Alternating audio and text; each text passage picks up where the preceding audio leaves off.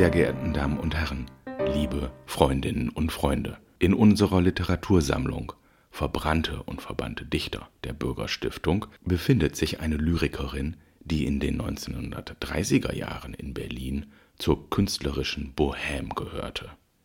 Genannt wurde sie der weibliche Ringelnatz. Wir möchten Ihnen heute Mascha Kaleko vorstellen, in Ausschnitten ihr Leben erzählen und einen kleinen Einblick in ihre Dichtung geben.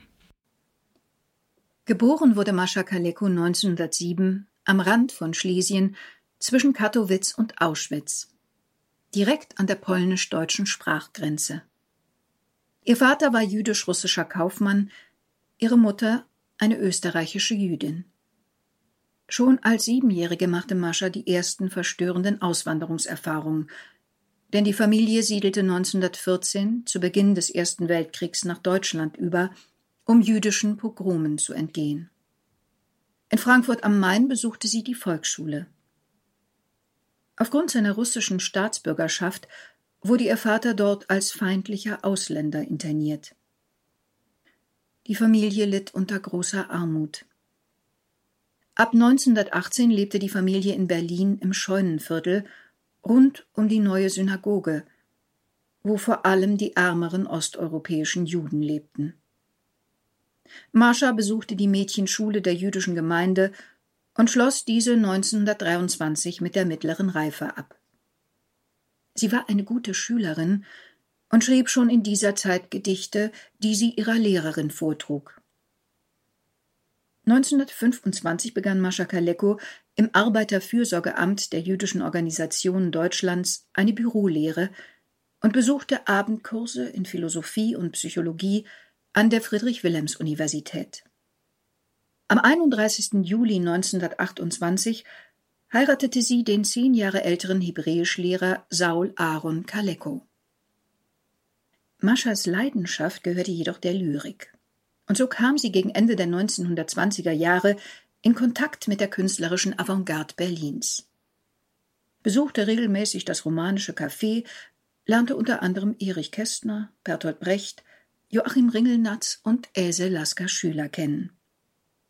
Von diesem Umfeld ermutigt, veröffentlichte sie 1929 ihre ersten Gedichte im Querschnitt und der Vossischen Zeitung. Ihre Gedichte, Miniaturen aus dem Alltagsleben der Großstadt, trafen den Ton der Zeit. Ab Juni 1930 erschienen Gedichte von ihr regelmäßig im Berliner Tageblatt. Im Januar 1933 erschien Kalekos erstes Buch, das lyrische Stenogrammheft im Rowold Verlag Berlin. Interview mit mir selbst Ich bin vor nicht zu langer Zeit geboren, in einer kleinen, klatschbeflissenen Stadt, die eine Kirche, zwei bis drei Doktoren und eine große Irrenanstalt hat. Mein meistgesprochenes Wort als Kind war Nein. Ich war kein einwandfreies Mutterglück. Und denke ich an jene Zeit zurück, ich möchte nicht mein Kind gewesen sein. Im letzten Weltkrieg kam ich in die achte Gemeindeschule zu Herrn Rektor May. Ich war schon zwölf, als ich noch immer dachte, dass, wenn die Kriege aus sind, Frieden sei. Zwei Oberlehrer fanden mich begabt, weshalb sie mich zwecks Bildung bald entfernten. Doch was wir auf der Hohen Schule lernten, ein Wort wie Abbau, haben wir nicht gehabt. Beim Abgang sprach der Lehrer von den Nöten der Jugend und vom ethischen Niveau. Es hieß, wir sollten jetzt ins Leben treten. Ich aber leider trat nur ins Büro. Acht Stunden bin ich dienstlich angestellt und tue eine schlecht bezahlte Pflicht. Am Abend schreibe ich manchmal ein Gedicht. Mein Vater meint, das habe noch gefehlt. Bei schönem Wetter reise ich ein Stück per Bleistift auf der bunten Länderkarte. An stillen Regentagen aber warte ich manchmal auf das sogenannte Glück. In heiter melancholischem Ton beschrieb Mascha Kaleko ihre eigene Lebenswelt und die der kleinen Leute Berlins. Edmund Nick und Günter Neumann vertonten ihre Texte für das KUKA, das Künstlerkabarett, und Sängerinnen wie Claire Waldorf trugen sie vor. 1933 erschien das lyrische Stenogrammheft, 1934 das Lesebuch für Große. In kurzer Zeit gehört die junge Dichterin zur literarischen Szene Berlins. Bei den nationalsozialistischen Bücherverbrennungen im Mai 1933 waren Maschas Gedichte zunächst nicht dabei.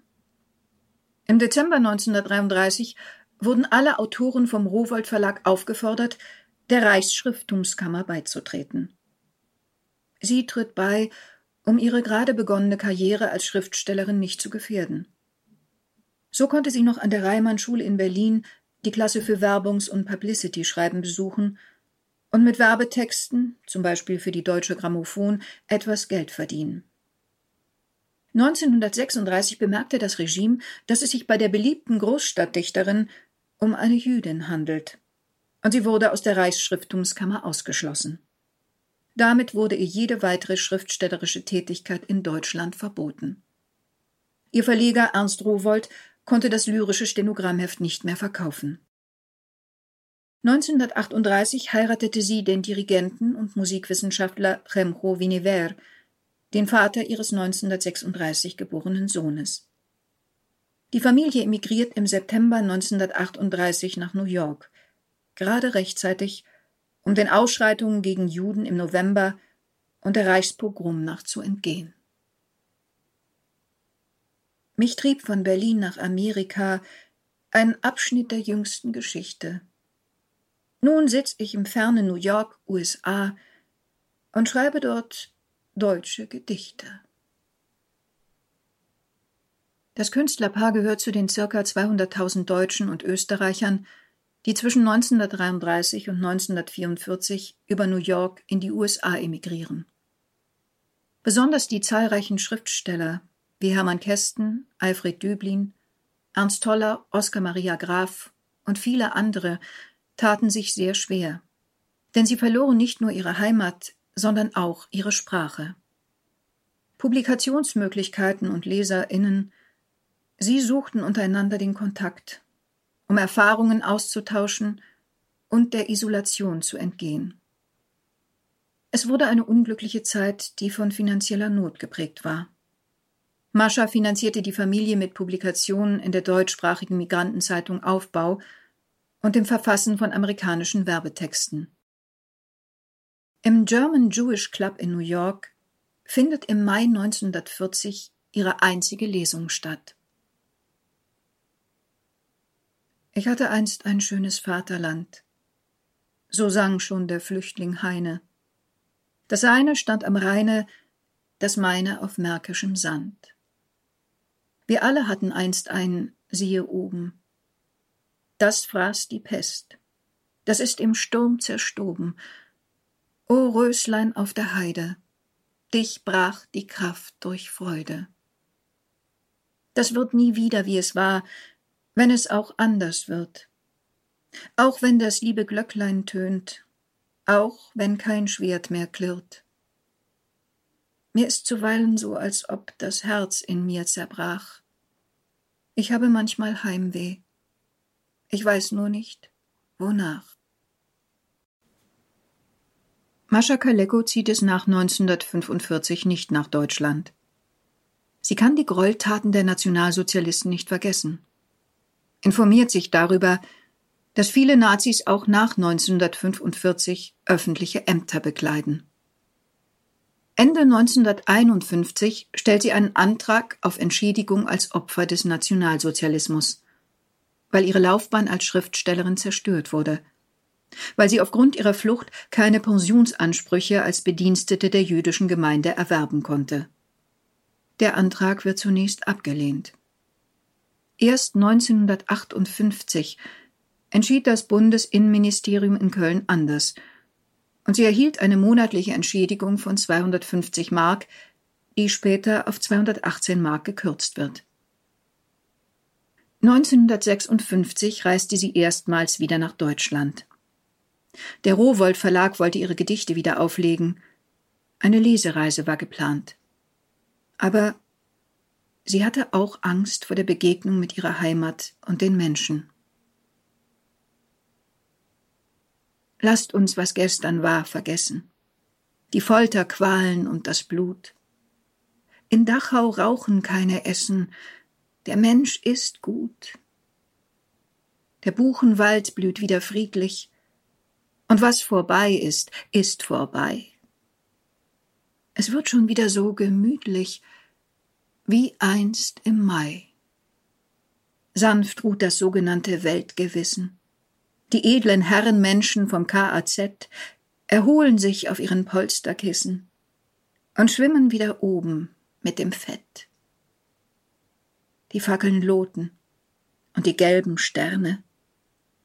Als du erwachtest, Deutschland, sank die Nacht. O Deutschland, deiner dacht ich in der Ferne, du hast mich lange um den Schlaf gebracht. Wieder spielt Mascha Kaleko auf Heinrich Heine an, der sich aus seinem Pariser Exil nach Deutschland sehnte. Als sie 1960 den Fontane-Preis der Akademie der Künste in Berlin-West verliehen bekommen sollte, lehnte sie die Nominierung ab, weil in der Preisjury der ehemalige SS-Standartenführer Hans Egon Holthusen saß. 1959 siedelt die Dichterin mit ihrem Mann um nach Jerusalem. Am 21. Januar 1975 stirbt Mascha Kaleko an Magenkrebs in Zürich, wo sie auch beigesetzt wurde.